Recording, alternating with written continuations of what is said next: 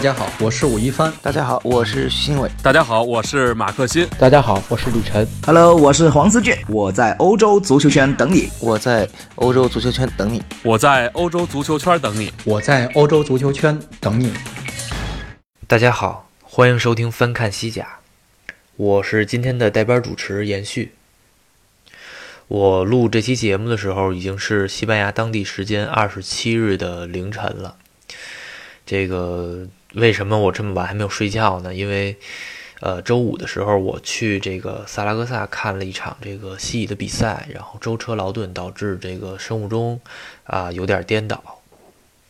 啊，当时和我一起去看比赛的是我的好朋友啊，网名叫妙喵喵。大家如果经常呃上微博的话，可能会见过这个名字啊。他是奥维耶多的死忠啊，也是股东之一。啊，同时他管理着这个奥耶多俱乐部的这个中文社交平台。他现在是在穆尔西亚上学，然后这场比赛他也是专程从穆尔西亚啊坐火车来到萨拉戈萨来看这场比赛的。而且按他的计划，呃，这场比赛应该是他连续四个客场观赛之旅的这个一个开始之后。连续三个客场比赛，他也都会去现场给这个奥维耶多去去加油助威。呃，当时我们下午很早就见了面，然后去了呃当地的一些标志性的一些建筑。啊，虽然萨拉戈萨这个城市在中国名气不算大，但是其实它也是很有这个历史感和它的独特文化在里面的。啊，之前李晨说我是这个萨拉戈萨的二十年老球迷。啊，包括像阿拉贡自治区，就是它所在这个大区，啊，很多小村子我都知道在哪儿，因为我也一直关注着他们的这个低级别的一些比赛。但是其实对于当地的历史啊、文化啊这些方面的了解，我肯定还是有待加强的。呃，这次我们去了圣母大教堂，这是萨拉戈萨的地标性建筑，然后还有这个当时阿拉伯人。和这个阿拉贡王国的统治者，啊，曾经居住过的宫殿，这是也是，呃，两种文明，呃，在西班牙结合的一个非常重要的一个标志之一。啊，距离这座宫殿大概走路五到十分钟的距离，就是啊西乙 B 球队埃布罗的主场。这顾名思义啊，这支球队就是，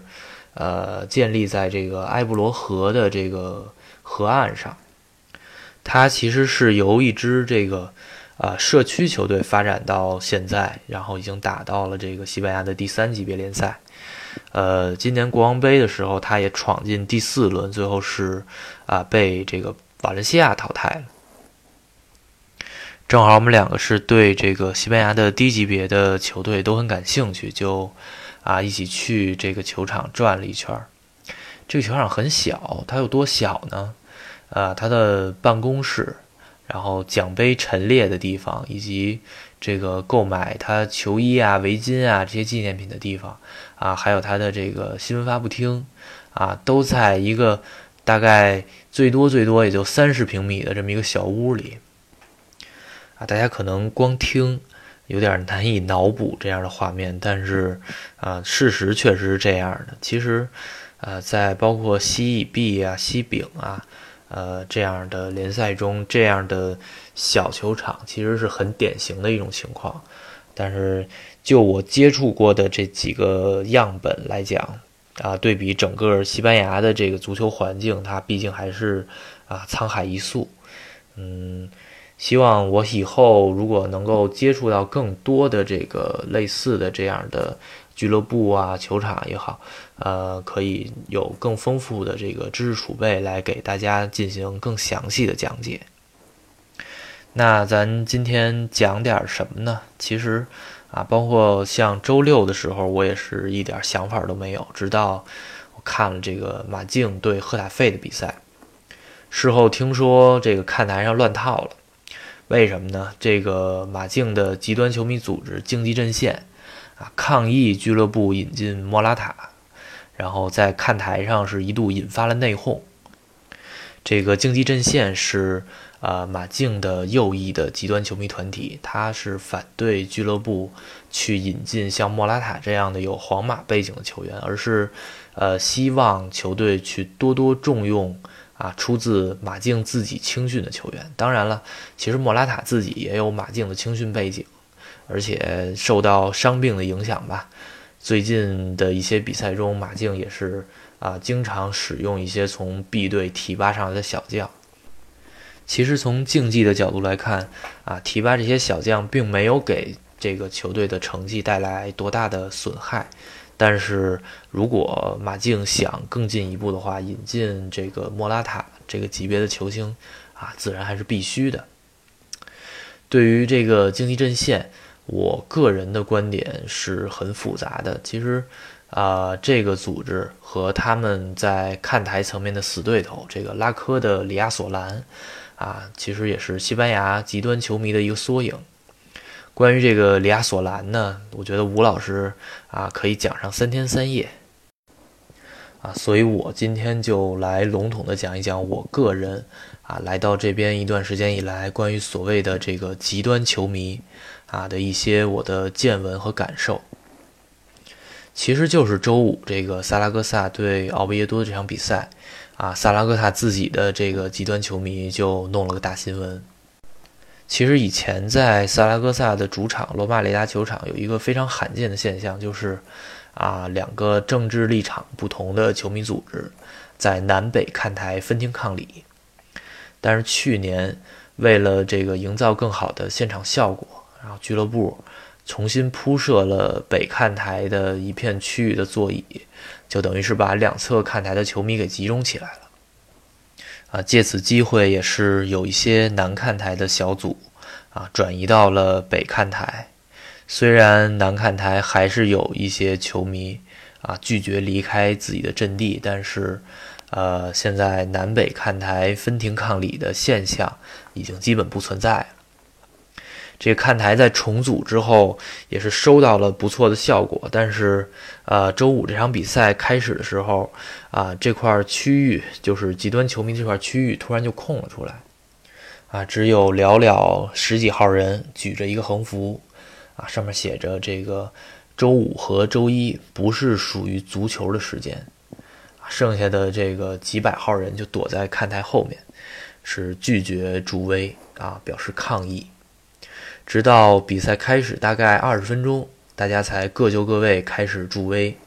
然后与此同时，啊，这帮人又换了一面横幅，然后上面写着，啊，一行大字，请尊重我们。呃，有球迷组织抗议这个周五和周一的比赛，其实已经不是一次两次了。啊，之前德国啊、西班牙呀都有过类似的情况。由此可见，虽然。各支球队现在在电视转播上的收入是一年比一年高，但是为了促进电视转播，大家在赛程上做出的牺牲，还是严重的损害了当地球迷的利益的。赛后的这个统计出来，这场比赛的上座是一万九千多人，这是低于萨拉戈萨的平均水平的。但是还有一个细节，也是引发了我个人的思考。就是比赛的第九十分钟，阿尔瓦罗·巴斯克斯接到队友开出的角球，是打进了一个非常漂亮的蝎子摆尾，把比分最后锁定在二比零。第二天，很多中国媒体转发了这个进球的视频，啊，意思就是这个进球很漂亮。但是我看到下面很多人没有把这个这个目光聚焦在这个进球上，是说，哎，七乙的上座率怎么也这么高啊？啊，其实对于这件事儿，我个人是持保留态度的，因为萨拉戈萨它是西班牙第五大城市，人口基数在那儿摆着，所以他们主场的上座啊，一直是在西乙是排名前列的。之前还有一场也是萨拉戈萨的主场比赛，当时的对手好像是阿尔梅利亚吧，然后他们进了一个半场吊射。啊，这个球同样被转发到很多中国媒体上，也是啊，引发了大家对于这个球场上座率的一个很火热的讨论。当时我把这些讨论转发给这个萨拉戈萨的当地球迷，结果大家啊，确实也对这个中国球迷的这个夸赞啊感到很骄傲。他们的这个骄傲，我觉得是有道理的，但是也未必完全站得住脚。之所以说有道理，是因为他们确实营造的这个现场效果，可以说是在西呃这个平台上是首屈一指的，甚至比西甲的很多球队还要强。但是放到国际上，这样的现场氛围确实就不太够看了。单独就这个北边这块新开出来的区域来讲，啊，他们的看台表现力也确实是不如咱们中国国内的一些球迷组织。我也不怕自我检讨吧，这个萨拉戈萨的球迷也是有一些黑历史的。早年啊，他们对这个埃托奥的种族歧视肯定是大错特错了，怎么洗也洗不干净了。包括上个月他们引进这个中后卫基蒂安的时候，啊，这名球员之前在萨拉戈萨效力过，啊，当时是曾经出现过非常低级的失误，啊，以至于被很多球迷怀疑踢假球。结果这次等他第二次加盟球队的时候，啊，出现了很多反对意见，但同时也出现了对球员的人身攻击，可以说是很过分了。当时连这个安德尔·埃雷拉都看不下去了，在这个啊社交媒体上是呼吁球迷们赶紧你们不要这样了，就是他人已经来了，我们就要支持他。最后这个事情才算告一段落。所以说，我觉得像咱们国内的球迷们也没有必要妄自菲薄啊。虽然咱们球员在场上暂时还踢不过，但是真的要是把球门后边那一部分的球迷组织拉出来单挑的话，啊，咱们中国球迷确实是不带怵的啊。我之前也是加入过我们国内一个比较有名的球迷组织啊，也是从中学到了很多东西。后来这个理念不合也好，遇人不淑也好。啊，我慢慢淡出了球迷组织，但是，啊，就在昨天，就是我所在的这个组织，他们举办这个新赛季年会，还是啊让人眼前一亮。所以我一直觉得，其实如果大家都能啊脚踏实地的，然后真诚的去对待足球这个东西，啊，至少从我们球迷的角度来讲，是很容易可以取得巨大的进步，是很容易可以追上这个。欧洲的这些先进的这些国家的足球文化的。过去这一年，我也去过一些啊其他的西乙球队的客场，啊，也有一些球队的极端球迷让我印象比较深刻，啊，其中这个巴列卡诺的这个极端组织叫布加内罗斯，啊，他们也算比较有名了，啊，他们在看台上的这个表现力确实是。值得称道，而且他们其实所做的事情也不光局局限于，啊，说给球队唱唱歌啊，加加油啊，他们的一些态度，啊，也都能体现出他们其实是一个啊敢爱敢恨啊行动力也很强的这么一个组织。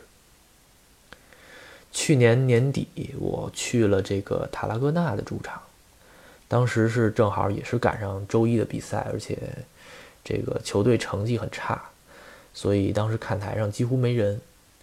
这个塔拉戈纳的这个球迷组织的鼓手是一个光头胖子。当时，呃，其他的这看台的球迷本身人就少，而且都在那儿安静的坐着，没有任何动静。他就绕着这个球场一边打鼓一边一边走，转了一圈儿，